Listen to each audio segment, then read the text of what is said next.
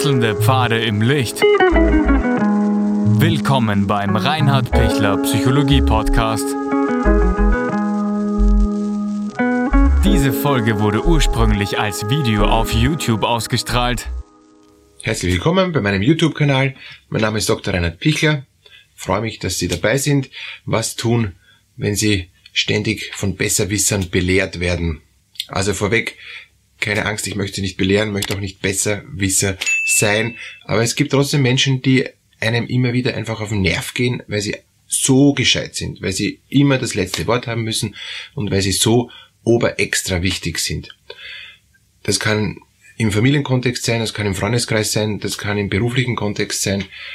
Auf jeden Fall sind diese Menschen fast immer mit einem schwachen Selbstwert ausgestattet. Und dieser schwache Selbstwert bewirkt, dass sie sich sehr bemühen, ähm, vorlaut zu sein, wichtig zu sein, immer äh, aktuell dabei zu sein und, und, und ganz aufmerksam ähm, immer zu schauen, wie kann ich mich gut positionieren. Die können sich auch selber gut vermarkten, sind auch sehr geschickt im ähm, zur rechten Zeit am rechten Ort zu sein, um, um sich zu positionieren, dass sie wirklich eben äh, der, der bessere ähm, Mensch sind für die, für die Stelle, die jetzt da ausgeschrieben ist, um die nächste äh, Position zu erreichen, um aufzusteigen oder um sich darzustellen, wie arm man gerade ist und, und, und wie unbedingt man jetzt da eben unterstützt werden muss.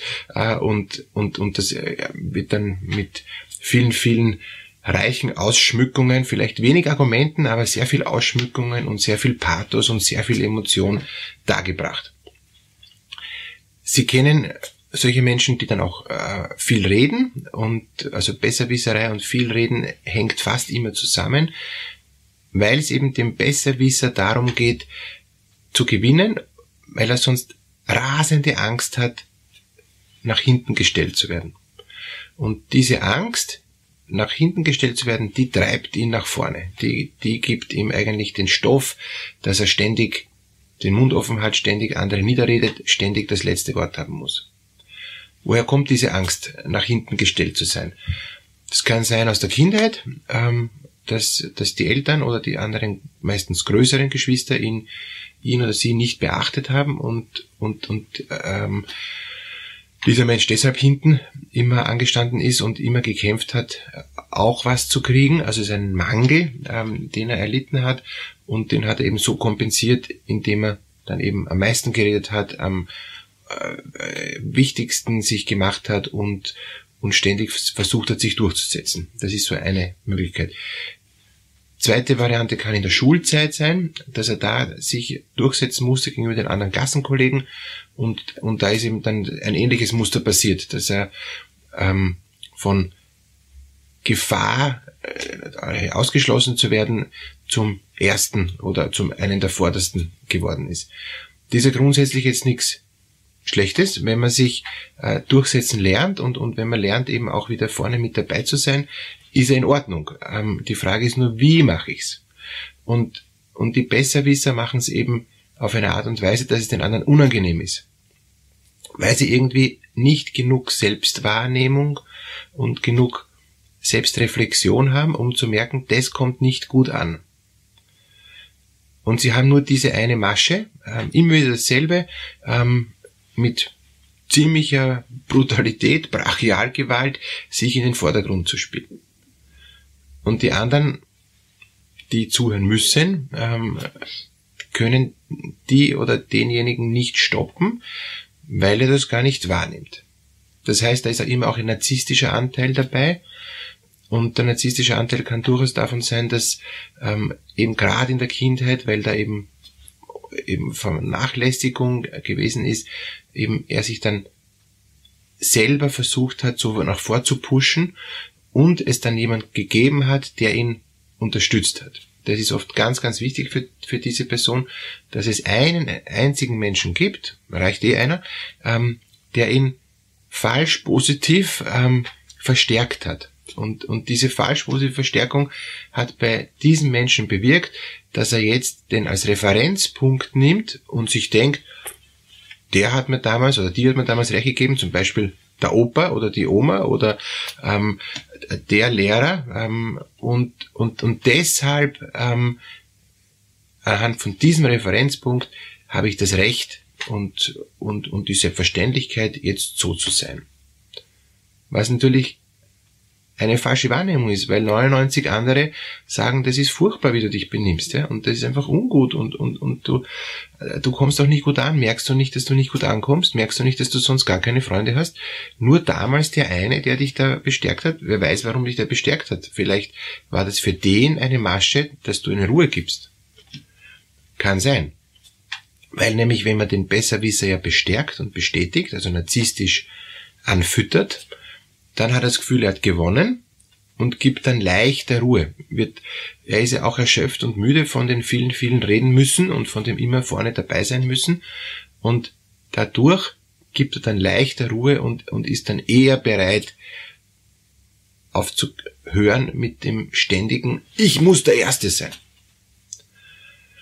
Gut, was kann man jetzt tun ähm, gegen Besserwisserei, wenn man wirklich von solchen Menschen ähm, dann auch geplagt ist, ohne sie dauernd narzisstisch anzufüttern?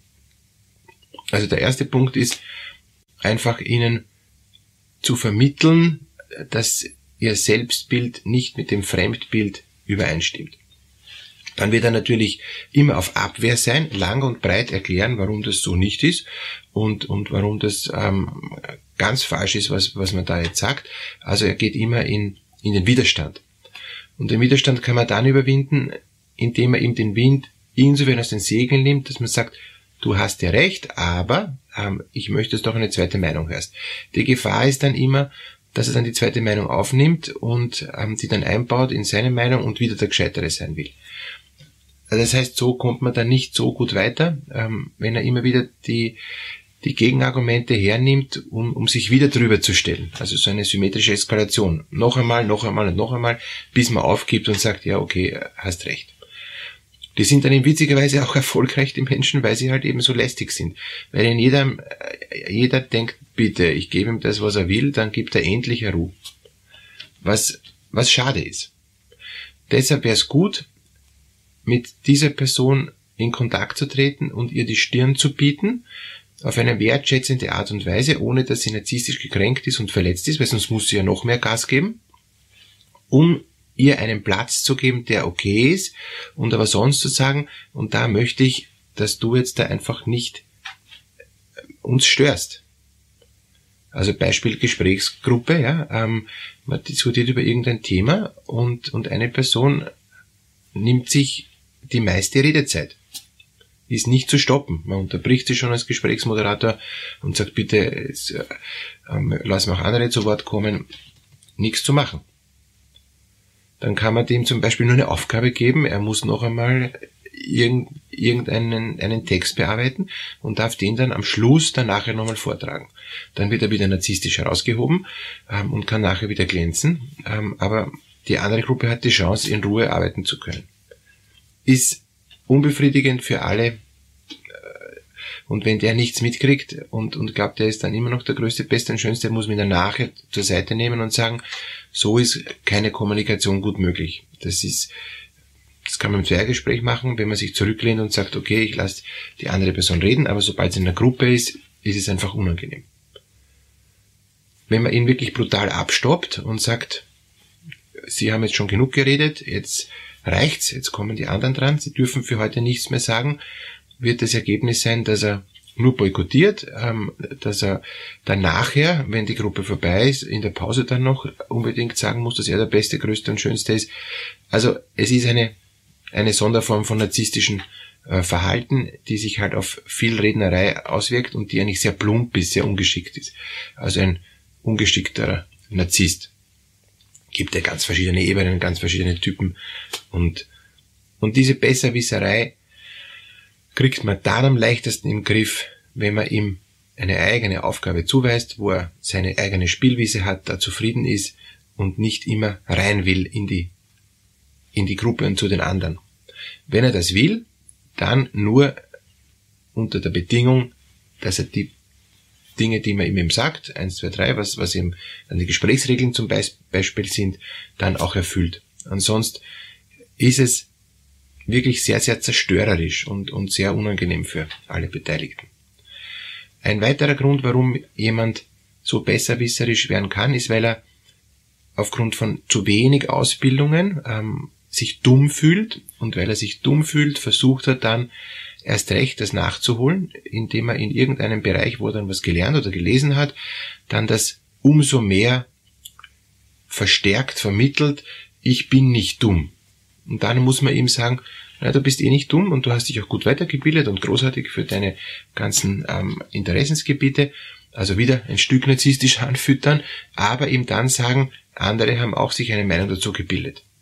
Also wenn man jetzt über ähm, die globale Erderwärmung diskutiert, hat er sicher unglaublich viel zu sagen, warum die anderen alle dumm sind und nur er weiß, wie es geht. Und wenn man da mit ihm diskutiert, ähm, erklärt er, was er alles für Bücher gelesen hat oder welche Filme er sich angeschaut hat oder was er, was er nicht alles weiß. Und kommt dann auch mit irgendwelchen äh, Studien und will das dann gleich zitieren. Also es ist dann zwar manchmal ganz interessant mit ihm zu diskutieren, aber man muss sich Zeit nehmen und man muss auch bereit sein, ihn gewinnen zu lassen.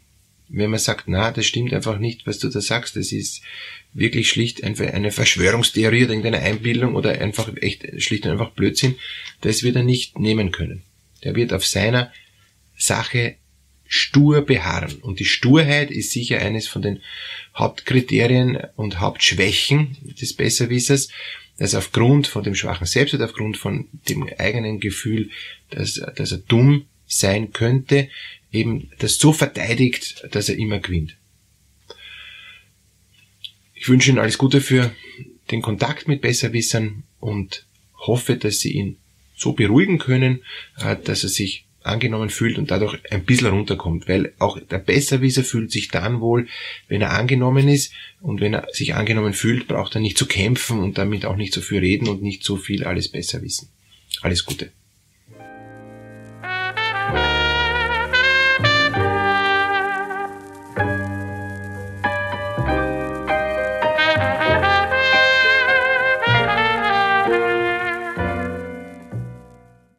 Wenn Ihnen diese Podcast-Episode gefallen hat, geben Sie bitte eine positive Bewertung ab. Wenn Sie Fragen oder Anmerkungen haben, können Sie Herrn Dr. Pichler unter seinem Blog reinhardpichler.at kontaktieren. Vielen Dank fürs Zuhören und bis zur nächsten Folge.